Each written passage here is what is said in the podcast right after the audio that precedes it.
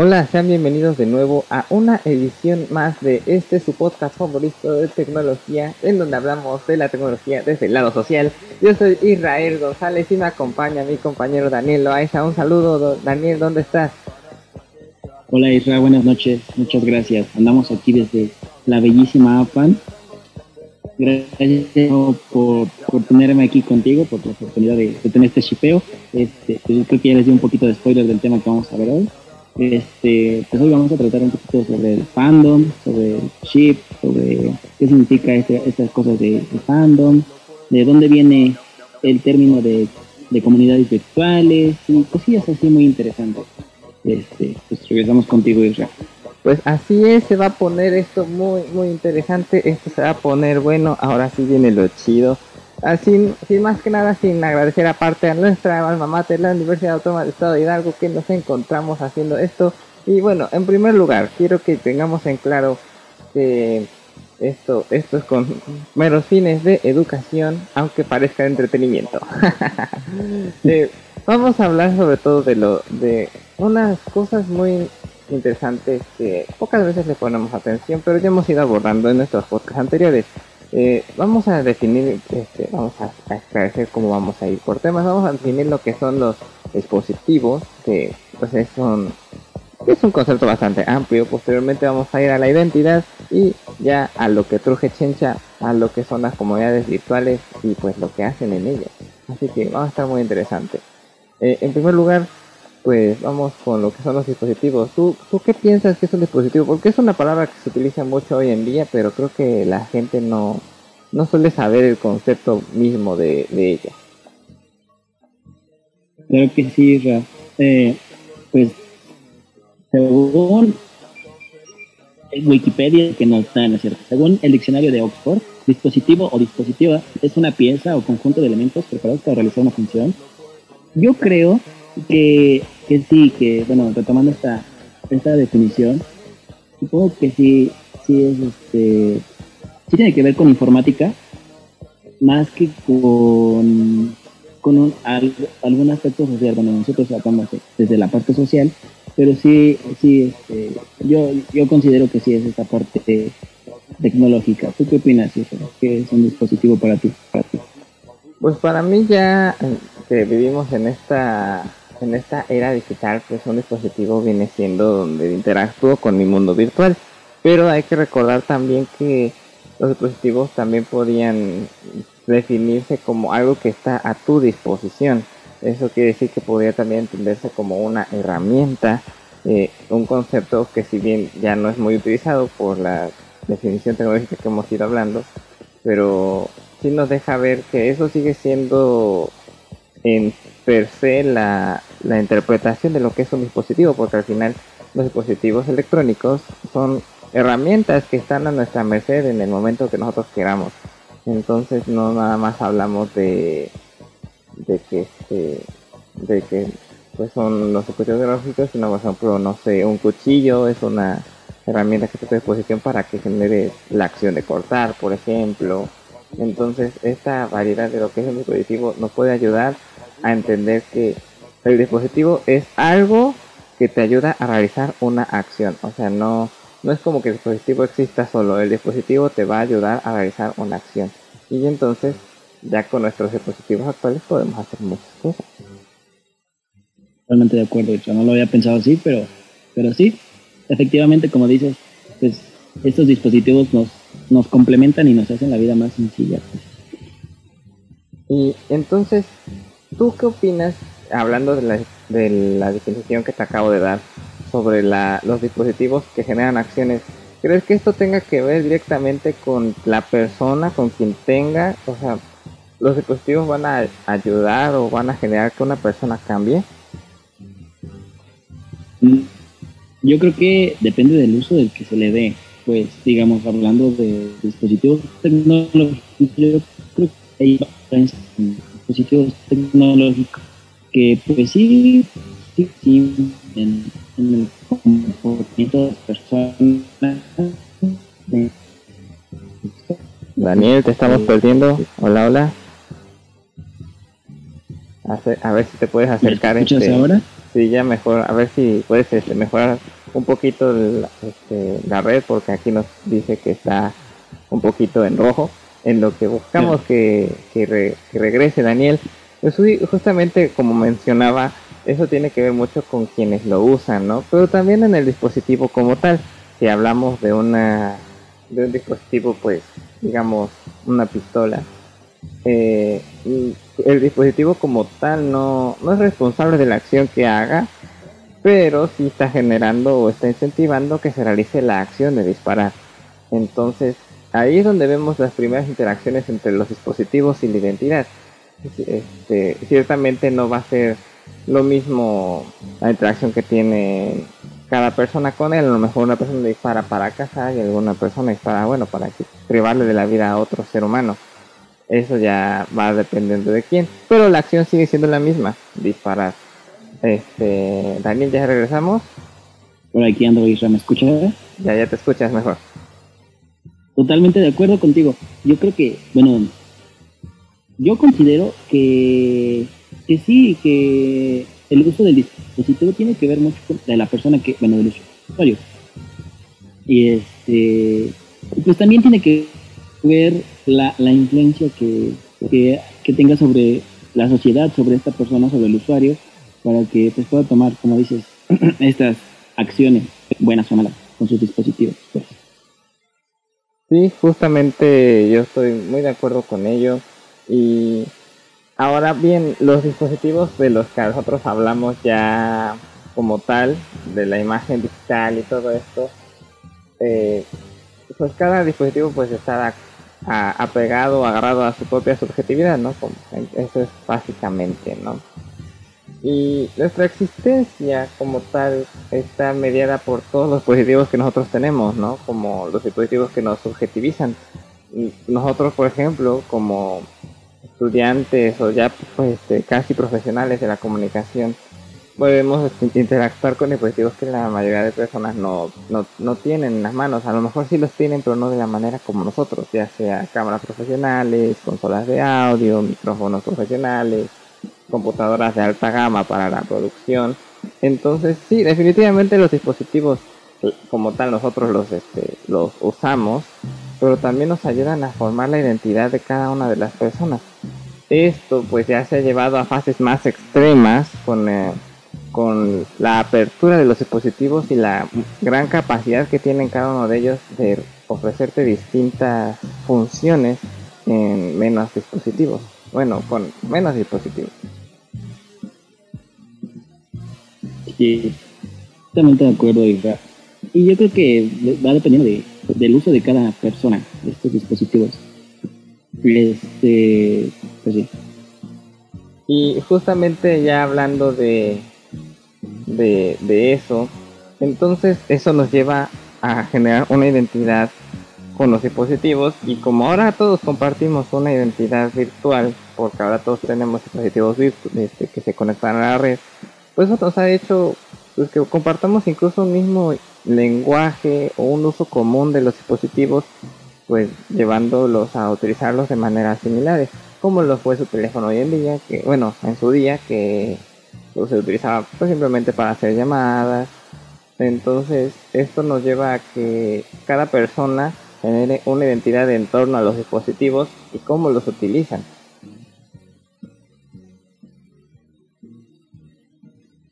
Ah, sí. este, sí, perdón, te, te, escuché un poquito cortado, pero sí, sí, este, yo creo que, que sí, este, depende mucho de, de, de este uso que se le dé, como dices, este, pues, con los teléfonos pasó algo, algo curioso. Antes se ocupaban meramente para comunicarnos y ahora pues se le da otro uso desde entretenimiento hasta, hasta para trabajar, pues. Y pues es como muy interesante esta parte. Y, sí, y eso es justamente lo, lo que es la subjetivización y que cada persona tiene una pues una operación distinta. Yo, por ejemplo, voy a poner un ejemplo personal y que puede ser de una manera muy, muy particular para cada uno de ustedes. eh, yo cuando hablo en inglés yo me siento como una persona distinta. No es que yo sea una persona distinta, pero como que mi manera de ser en el inglés pues fluye de una manera distinta. De una manera similar cuando nosotros utilizamos dispositivos móviles, también pues gracias a que no estamos en un entorno físico, en un, estamos en un mundo virtual, podemos eh, comportarnos de distintas formas. Sobre todo pues porque hemos llegado a un punto en el que pues cada quien puede hacer las cosas a su, a su manera, ¿no? Y a su punto de ver. Y sin las repercusiones de estar presente con, otra persona o estar de frente a otras personas. Eh, eso ha generado pues que cada que las personas sean un poquito más abiertas en cuanto a su forma de pensar ya que no no se ven discriminadas como como tal Así es, Israel. Yo creo que sí es una, una reflexión muy curiosa sobre este uso que le damos a los dispositivos y cómo ha venido a cambiar y a influir en nuestra vida diaria. ha sido bastante interesante esa transición entre, entre eh, esos inicios y en la actualidad, no sé. ay, perdónenme. Es muy interesante, sí, y, y justamente hablando de, pues creo que es algo que casi no, no podemos ver y creo que es algo muy, pues muy personal, ¿no? El uso de cada quien. Eh, hablaba yo, por ejemplo, de lo que fue MySpace en, en algunos episodios anteriores, en donde las personas pues podían personalizar sus páginas, en, en el que, por ejemplo, en México el movimiento emo fue fue usado, esta plataforma fue usada pues para evitar la discriminación ya que en la vida real estaban siendo hasta golpeadas estas personas. Entonces esto nos ayudó a generar una identidad virtual cada quien en donde a lo mejor en la calle se vestían de una manera digamos um, pero encajaba en la estructura social de las personas y pero en internet pues podían pues soportarse y estar dándose apoyo pues por su movimiento. Sí, yo creo que más que nada estas comunidades, pues, pues bueno, como ser humano, pues todos tenemos esa necesidad de, de convivir y de crear organizaciones y pertenecer a, a, alguna, pues, y pues sí, como dices, es curioso eso de, de nuestro, nuestras redes antepasadas, como ¿Cómo, cómo surgió esta, estas comunidades de fans a, transformarse en, el fandom, como le conoce ahora? Pues? Bueno, es muy interesante ya que este, esto nos llevó pues a que se transformara directamente todo lo que se llevaba en el mundo físico a un entorno virtual. Eh, me recuerda mucho lo que fue los movimientos de cómics y todo esto, en donde las personas se podían congregar para discutir o no bueno sí discutir pero no de manera violenta evidentemente este sobre las cosas que les gustan este de manera física y ya estando en un entorno virtual pues te dabas cuenta que no eran tan en este como iconza que había mucha gente pero te dabas cuenta que era más gente de la que tú pensabas y que a lo mejor en, ese entorno a lo mejor tú podías decir algo y la gente no estaba de acuerdo contigo y, en otros y había personas que estaban de acuerdo contigo. Yo recuerdo mucho eso que pasó con YouTube, en donde la gente ponía sus teorías acerca de las series y entonces así empezaba, ¿no? Como la gente empezaba a compartir lo que ellos creían y ya fue que la gente fue sintiéndose identificada, teniéndose esa identidad con esa persona que al final de, todo pues eran personas reales compartiendo su vida en el internet, su manera de pensar y, toda esta serie de cosas que nos llevó a justamente crear las comunidades que se fueron dando poco a poco. Pero todo va de la mano, este, el, entorno físico y el mundo digital pues, tienen sus implicaciones y que pues, justamente van, van juntas, no podemos hablar de uno sin el otro. Sí, totalmente de acuerdo, Isra. Este, pues sí, este fenómeno, este fenómeno de comunidades, de, fans, de, comunidades, pues nace, como dices, de, de, esta, bueno, tiene sus orígenes en, en estas Comic Con, no sé si alguna vez escuchaste el término, de donde se reunían los fans de, de, la, de, los cómics para discutir, para, para reunirse, pues. Y pues en esas Comic Con pues presentaban como avances de películas, este, pues algunos, algunos este, se iban caracterizados, no sé, es como muy interesante y, tiene, tiene sus orígenes en, en, este, pues en este, en este, en este, en esta Comic Con. Eh, siento que el universo del fandom no se limita únicamente a la ciencia ficción, como pues se conoce o comúnmente se conoce, sino que pues va más allá y pues cualquiera puede ser fandom de, de cualquier cosa y puede pertenecer a, a estas comunidades de, de, de, de, personas. Yo voy a estar en el fandom de hasta que dinero nos separe con Pedrito Fernández. claro que sí. Bueno, pues si gustas, este, voy a pasar a, a lo que nos truje, dirías tú, Ciencia, y voy a, a, a comentarles sobre qué es fandom, qué es fandom y, pues bueno, en términos sencillos, el fandom es un producto de, de aficionados de determinadas cosas, productos sociales. Este, pues lo que nos, lo que une a estos aficionados es este, pues algo en común que pues, de redundancia. Sí, es como nos decía el concepto de China comunicación, de, poner eh, en común. Pues, Hola, eh, te estamos poniendo de nuevo, amigo. A, a ver si ahorita re, reconectándonos a otra sesión, a ver si podemos recuperarlo. Por lo mientras, vamos a seguir hablando de, de justamente de los fandoms, en cómo eh, estos se han ido creando y pues sí, esto, estos grupos estaban poniéndose de acuerdo y, no, no solo existen fandoms para una sola cosa, sino para muchísimas distintas en donde pues las personas podrían interactuar, disfrazarse, compartir y bueno, eso es lo que nos ha llevado a tener pues, justamente eh, este, estos grupos y que pueden existir de, de distintos colores y sabores, ¿no? no nada más para, para la interacción entre unos pocos, sino la interacción entre todos y en donde las personas podían estar compartiendo sin, sin, sin tapujos, sin miedos y pues que podían estar presentes. Eh, ahí ya, estamos tratando de recuperar a Daniel. Estas cosas de la tecnología que todavía en Latinoamérica no están muy buenas. Pero sí, justamente de eso estábamos hablando, ¿no? Eh, por ejemplo, yo les ponía de, de, de, ejemplo lo que fue, bueno, para mí lo de esta, esta, novela, pero no nada más tiene que ser ese tipo de cosas, sino también... Hola de nuevo, Isra, perdóname. Ah, estoy aquí. Ya regresó Daniel. Problemas con internet. Sí, pero justo estábamos, estábamos la grabación? Hablando. Creo que sí, ¿no? No, no la corté, seguimos en vivo. Estamos en vivo y en directo, Dani. Pero estábamos hablando, para que te ponga en contexto, justamente del fandom, en cómo estas comunidades se estaban creando gracias a, a la interacción entre las personas por internet. Así que si puedes continuar. Estamos con Dani de regreso.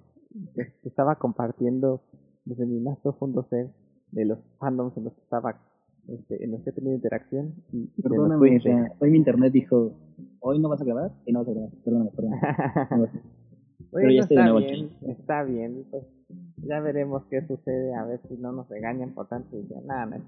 Lo bueno es que nosotros producimos. Este, bueno, bueno que la maestra es muy buena onda. Yo creo que nos va a comprender. Me, me estabas contando, te escuché que nunca habías pertenecido a algún fandom como tal.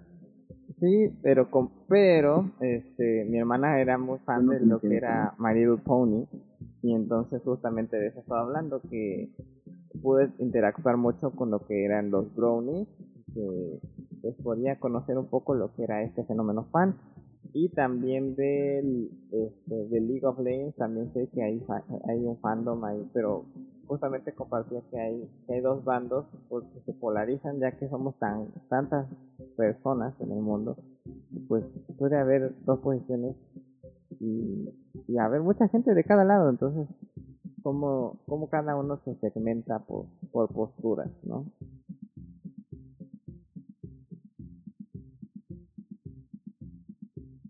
sí sí sí es, lo que veo que pues prácticamente se han segmentado bastante, se han eh, dividido estos fandoms y no sé, es como curioso y a veces me da mucha risa como cómo se pelean entre fandoms. Pero justamente yo, yo creo bueno, que va muy, muy de la mano con la identidad, ¿no? Perdón. Decía que eso va muy de la mano con la identidad que cada uno se forja, ¿no? A ver, compártenos un poquito sobre eso. Sí, bueno, te, iba a contar un poquito sobre fanfictions o fanatics, que son textos que realizan estos fandoms, que pues prácticamente no sé si, alguna vez o si escuchaste hace unas un par de semanas que sacaron una, una película de Harry Potter de de este, no me acuerdo del personaje, pero basado en un fanfiction, perdón. Y este, no sé, como que se me hizo muy interesante y es, esto me sirve como de referencia, pues. Y no sé, creo que el, el, la plataforma número uno en fanfiction es Wattpad. Ahí hay como historias muy random y muy, muy interesantes. Ese, es, hasta aquí termino mi participación, perdón. Sí, es que justamente esto del, del fandom ha, pues, ha revolucionado el internet y cómo, cómo convivimos con, con todo ello, ¿no?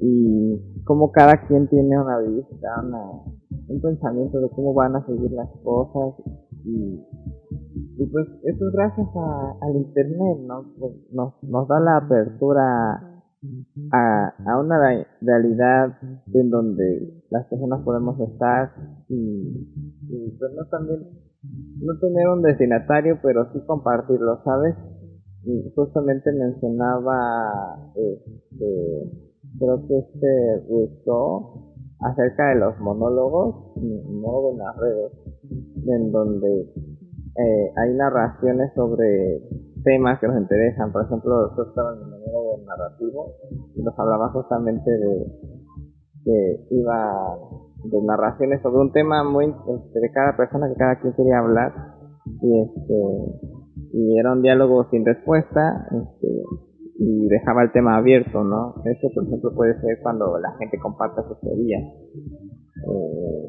ponía los monólogos de Ah, ya encontré ese, texto. Sí, justamente, pues hay, monólogos en las redes en donde las personas no, no como tal esperan una respuesta, pero lo comparten y eso genera diálogo entre, todas las partes que interactúan en esta, en esta plataforma.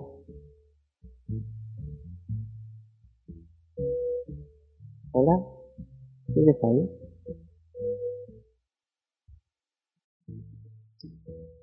Sí, te, te, escucho, sí te estaba poniendo atención, perdóname.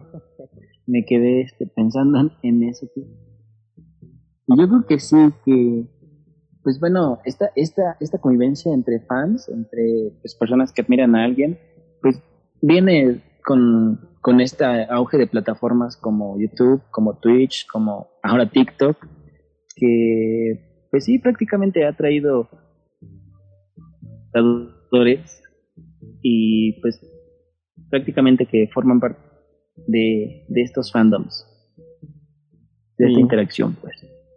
Sí, sí, es, es muy, muy claro, pero entonces podemos decir que gracias a que el Internet es tan variado que nos permite, pues, digamos, escondernos tras una identidad anónima, eso ha generado que los fans puedan volverse locos y compartir un, un sinfín de historias de sus personajes favoritos?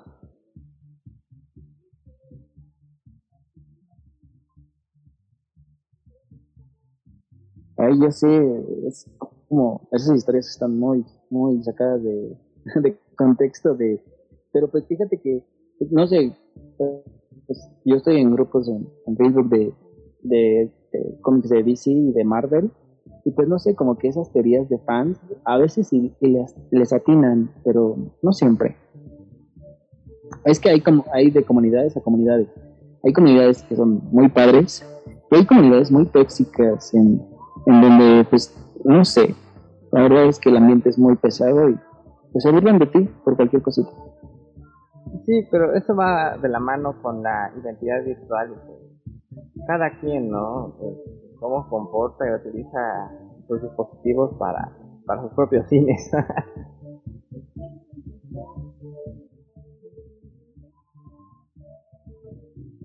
sí, yo, yo creo que esta, este, esto que dices, que comentas, pues va relacionado totalmente con lo que comentaste al, principio de, de, nuestra emisión, que pues los dispositivos tienen, tienen ese, esa, ese poder, o bueno, nosotros le damos ese poder, esa intención, este, eso me olvidó una idea, perdóname, me distraje un Pero sí, siento que sí va relacionado.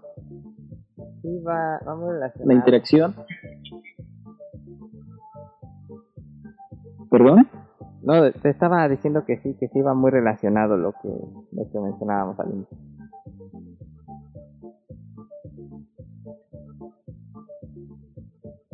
Totalmente. Totalmente, y pues sí, bueno, no sé, como que, pues para nuestros este nuestra comunidad que nos está escuchando ahorita, pues la identidad de Internet pues se, define como, como una persona que considera, se considera pues activa en, en estas redes sociales. Es una representación social del usuario de Internet que establece pues comunidades en línea prácticamente.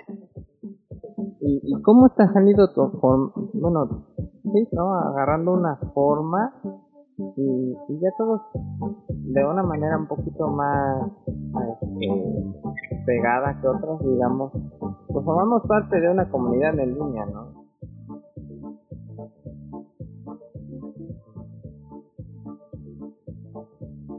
Sí, sí, siento que sí se le da como esta identidad. ah, hablando de grupos, creo que ya sé de a cuál llegué a Pues prácticamente es, A ver, coméntame. cuéntame, cuéntame. Justamente ahorita me estaba acordando de que yo estuve presente en lo que fueron los modelos de Naciones Unidas y pues algo, lo mejor para las personas afuera pensaban que era un poquito ñoño. Entonces, este, en internet justamente existía un grupo que se llamaba Momeros de Naciones Unidas, en donde podemos compartir cosas chistosas que nos llegaban a pasar en, este, en, estos modelos de, la ONU. Y era un espacio, digamos, seguro, porque al final, para la gente de afuera, eso era como una actividad muy nerd. Entonces, sí, creo que las comunidades se, van formando de acuerdo a, nuestras a nuestras cosas en la vida diaria, a lo que, a lo que vivimos. Y totalmente de acuerdo contigo. Creo que sí va de la mano con, nuestros intereses, nuestra individualidad como persona. No sé, como que tiene que ver esa parte. Muy, mucho, mucho que ver. Por ejemplo, este, este podcast yo lo creé con la finalidad de compartir tecnología y yo sé que hay gente que, que gusta de la tecnología, aunque no sean unos aviondos que digamos, uy, yo sé para qué sirve el cable XLR y, que no lo debes de convertir en un 3.5 porque tiene calidad. Ah, va a haber gente que, que pertenezca y que le guste lo que tú haces. Entonces es justamente lo que, lo de, identidad virtual. somos parte de, de una comunidad que se va complementando día con día justamente sí, sí, sí. fandom que tú mencionabas. Espérame. Sí, totalmente. O sea, estoy, estoy de acuerdo contigo. En todo lo que digas estoy de acuerdo. Creo que esa es, mi moletilla. De acuerdo contigo. Pero es que tienes la, boca llena de razón. Este. tienes la boca llena de razón. Este, y, y sí, voy a decirlo otra vez. Totalmente de acuerdo contigo. Es, ya no me acuerdo, pero dicen esto, ¿qué decir? La sabiduría del Pero, pues sí, pues prácticamente creo que, pues sí, yo creo que sí. Ay, no, perdón. Fue la onda. Pero bueno. Pero, pues ahora, ¿qué te parece? Es un poquito sobre. Sobre sobre cómo, cómo, cómo estas comunidades en línea han pasado a o los fan, art o fan fiction. Ajá. Otra vez tuvimos unos errores. Pues prácticamente. De, no te bien. ¿Algo decías de fan art y de fan fiction? Sí, te, te, comentaba que pues hablemos un poquito sobre cómo estas comunidades de fans han pasado a ser comunidades tan, tan interesantes y tan, tan influyentes los creadores que crean este tipo de, de contenido que es el fan art. Eh, ¿Has visto? creo que creo que yo he visto este tipo de, contenido.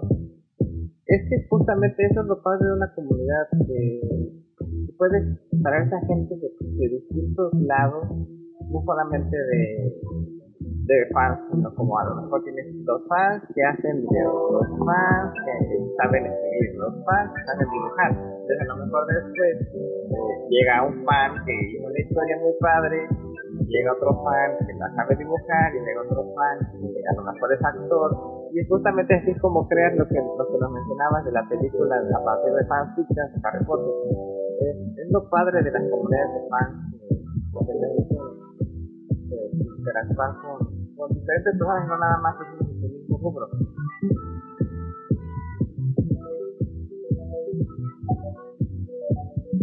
Así es, es, es, como, como dices, lo padre de, de estas comunidades que pues, se complementan y pues prácticamente pues demuestran pues sus habilidades unos de otros. Por ejemplo, uno es bueno dibujando, otro es bueno editando. Ah, hablemos de, a, los fans de, música, otros hacen reversiones de, estas canciones, y eso es como lo padre de, estas comunidades. La verdad es que pues no todo es tóxico, no todo es malo, y yo creo que pues sí he encontrado bastantes fandoms interesantes por ahí.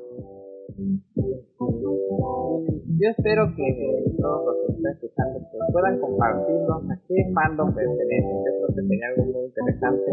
Y que a lo mejor no, no es que tú estés muy involucrado, pero que sí, sí sepas de que de, de, ¿De qué team eres? Si eres Team Iron Man o Team Capitán América.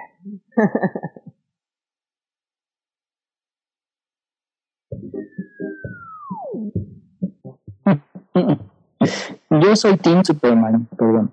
team Superman me parece, me parece buen team. Todos son buenos teams. Siempre desde el respeto y diciendo que Batman es mejor. Ah, no es cierto. Es broma, es broma. Pues bueno, pues lastimosamente tenemos que acabar la transmisión aquí, aparte que estamos teniendo unos problemas técnicos, no, no porque sea no, Superman. es cierto. bueno, si quieres no Pero sí, este, ha sido muy interesante. Eh, esperemos no tener tantos problemas técnicos para la próxima. Mientras tanto, Dani, ¿cuáles son tus redes sociales?